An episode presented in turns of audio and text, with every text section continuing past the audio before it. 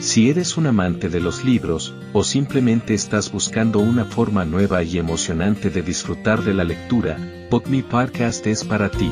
Así que siéntate, relájate y prepárate para adentrarte en el maravilloso mundo de la literatura a través de tus oídos.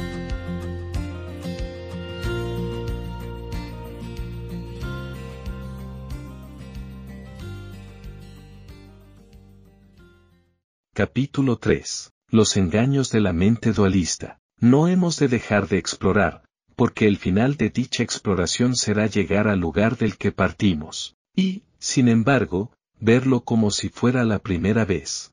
T. S. Eliot. En el capítulo anterior me he referido en varias ocasiones a la mente condicionada mente dualista o también denominada mente egoica y a los efectos tan nocivos que ciertos aspectos del funcionamiento de ésta puede tener en nuestra salud. Recordemos cómo la percepción de sentirnos amenazados activa de manera sostenida al sistema nervioso simpático, reduciendo la capacidad del parasimpático para mantener adecuadamente la homeostasis o equilibrio interno. Para comprender con más precisión qué es la mente dualista y cómo opera hemos de conocer y entender el alcance de los hallazgos que llevó a cabo uno de los más grandes científicos de la mente que la humanidad haya conocido, Buda.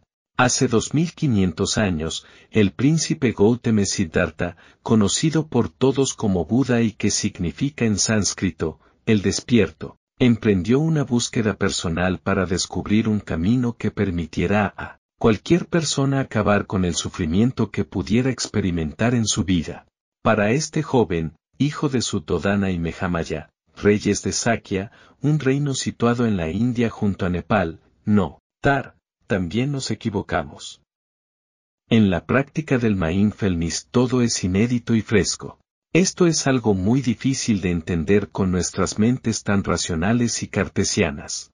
Siempre me ha impresionado la humildad de uno de mis maestros, Mesaillu Ricard, al que la revista Time declaró, el hombre más feliz del mundo. Mesaillu es una persona que a pesar de acumular miles de horas de práctica, habla con la misma modestia con la que lo haría un absoluto principiante. Pocos en el mundo conocen como él lo que es la meditación.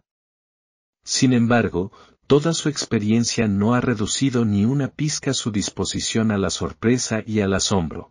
Para aclarar con un ejemplo la actitud del practicante del mindfulness ante lo conocido y, por consiguiente, ya registrado en la memoria, explicaré uno de los ejercicios específicos del MBSR. En esta práctica se da a cada participante un objeto y se les dice que no le pongan nombre y que lo exploren como si fuera la primera vez que lo ven todo el mundo sabe de qué se trata. Como única pista diré que es algo que se come. Cada participante tiene el objeto en la palma de la mano, y se le pide que vaya describiendo las sensaciones que nota primero a través del sentido de la vista. En esta explicación no hay juicios tales como, me gusta, o, no me gusta, simplemente detalla las cualidades o atributos que percibe y que, puede ser color marrón, arrugado, brillante e irregular. Después se emplazan a los restantes sentidos. Con el oído, manipulando con los dedos el objeto junto a la oreja. Así pueden describirse sensaciones como crujiente.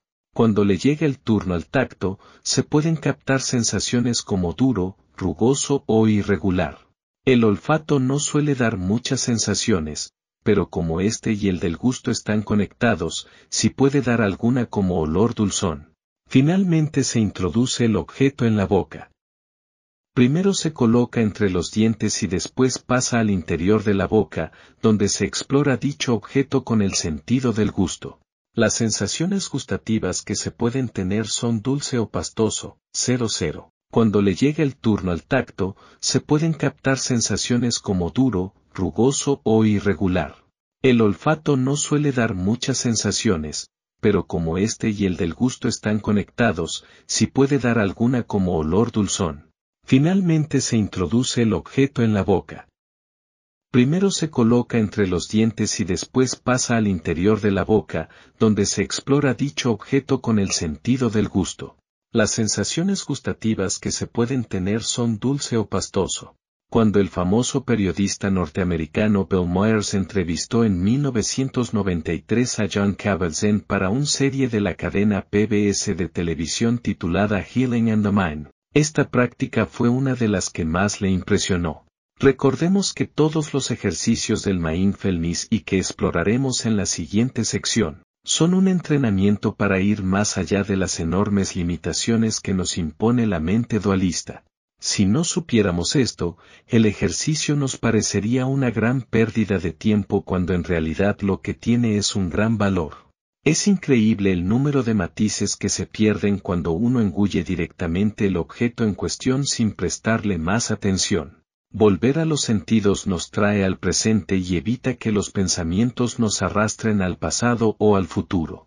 Los sentidos nos anclan al presente, a lo que está ocurriendo aquí y ahora.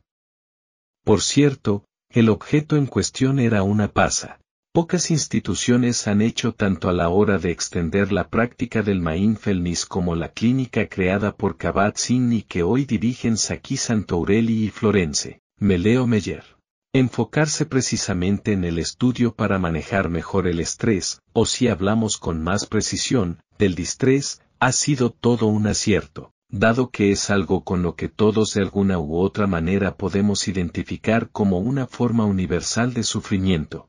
De acuerdo a la Asociación Norteamericana de Psicología, el 69% de las personas que trabajan en distintos ámbitos refieren que el trabajo es para ellos una fuente significativa de estrés, reconociendo también que ello baja significativamente su productividad.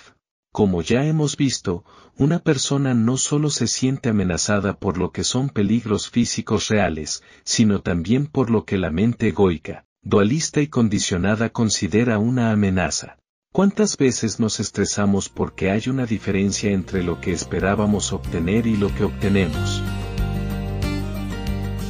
Gracias por acompañarnos en este viaje literario a través de tus oídos, y nos vemos en el próximo episodio de BookMe.